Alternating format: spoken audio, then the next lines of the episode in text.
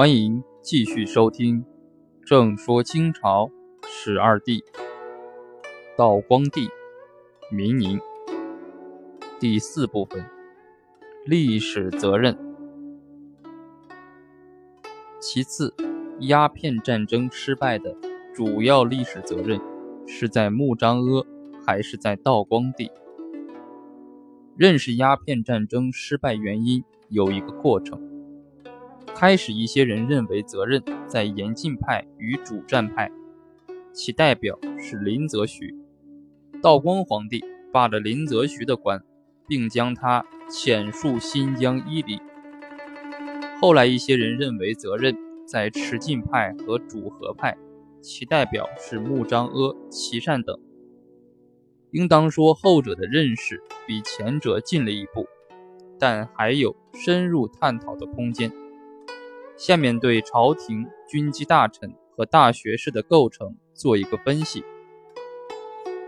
道光二十年（公元1840年），朝廷的军机大臣有穆彰阿、潘世恩、王鼎、龙文、何汝霖五人；大学士有穆彰阿、潘世恩、琦善、王鼎、伊里布、汤金昭六人；在京的军机大臣。和大学士共八人，其中军机大臣兼大学士的有穆彰阿、潘世恩、王鼎三人。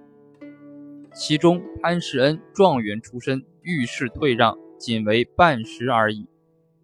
这三个人，穆彰阿为领班军机大臣，首辅大学士；潘世恩是穆彰阿的阿附者；琦善是大学士兼直隶总督，后属。两广总督，所以朝廷实际分为两派，以穆彰阿等为一派，王鼎等为另一派。因此，主和派的代表是穆彰阿，主战派的代表是王鼎。下面对穆彰阿和王鼎分别说一下。先说穆彰阿一方，《清史稿·穆彰阿传》记载，穆彰阿，满洲镶蓝旗人。嘉庆进士，任内务府大臣，执尚书房、翰林院掌院学士、大学士、军机大臣。穆彰阿当国主和议，为海内所从构，上计验兵，从其策，终道光朝恩眷不衰。穆彰阿是揣摩道光皇帝的心理，观察道光皇帝的意向，才主张和议的。《清史稿·穆彰阿传》明确记载：穆彰阿窥地议仪，乃赞和议，罢则徐，以其善待之。以上就是说，第一，穆彰阿主和是窥伺道光皇帝懿旨而秉承的；第二，因为道光主和，穆彰阿乃跟着赞成主和，这里的主从关系不能颠倒；第三。罢免林则徐是穆彰阿根据道光皇帝意图行事的，像林则徐这样的封疆大吏，没有道光的谕旨，穆彰阿再专权也是扳不倒的。第四，琦善升任文渊阁大学士，直隶总督，其替代林则徐，没有道光皇帝谕准，同样也是不能的。在大敌当前之时，林则徐被斥责革职并折戍伊犁，这和当年崇祯帝在皇太极兵临北京城下，逮捕并事后凌迟袁崇焕一样，都是自毁长城。历史的悲剧又一次重演。总之，穆彰阿挥出道光之所思，说出道光之所欲言，做出道光之所欲为。所以，穆彰阿始终没有得到道光的支持与信任，因此，鸦片战争失败的历史责任，主要应由道光皇帝来负。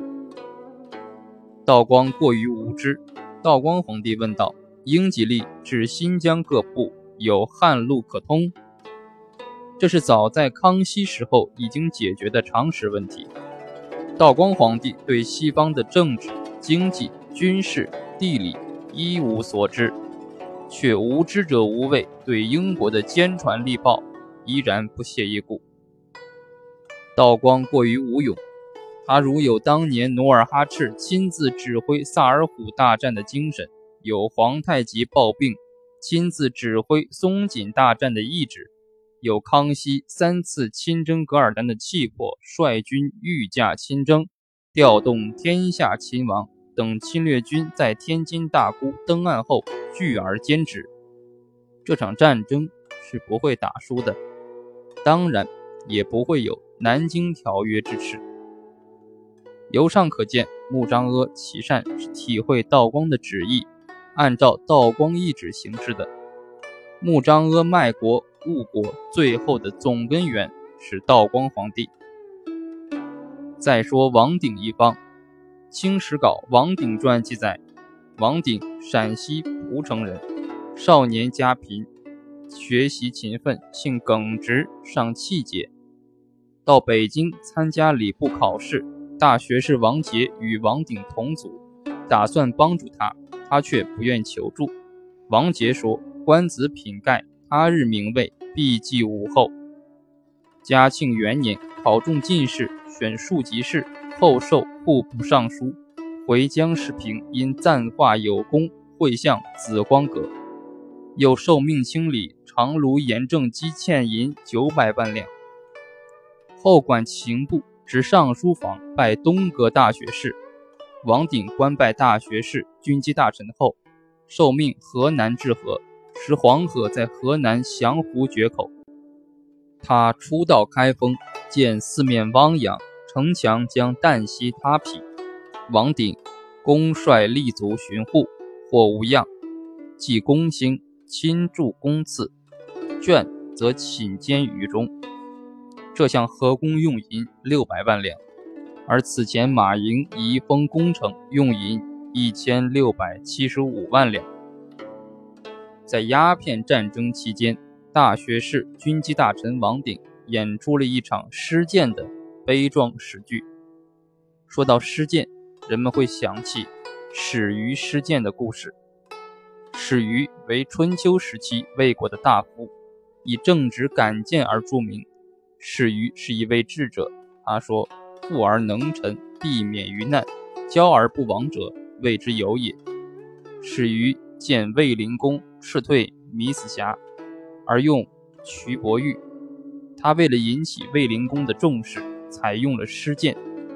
所以，《论语·卫灵公》曰：“直哉始于。”邦有道如始，邦无道如始。王鼎就是始于一类的直臣。《清史稿·王鼎传》记载：自晋燕时起，英吉利兵犯沿海，鼎立主战，至河邑江城，林则徐以最浅，鼎奋甚，还朝征之力。宣宗慰劳之，命修木养科，月数日。自草遗书，和大学士穆彰阿误国，庇护自缢，既以失谏。军机张京、陈福恩，穆彰阿党也，灭其书，别具一文。鼎清操绝俗，生平不受请托，亦不请托于人。卒之日，家无余资。王鼎事件与穆彰阿得势，这是道光皇帝的两面镜子。它反映出君子消沉，小人猖獗。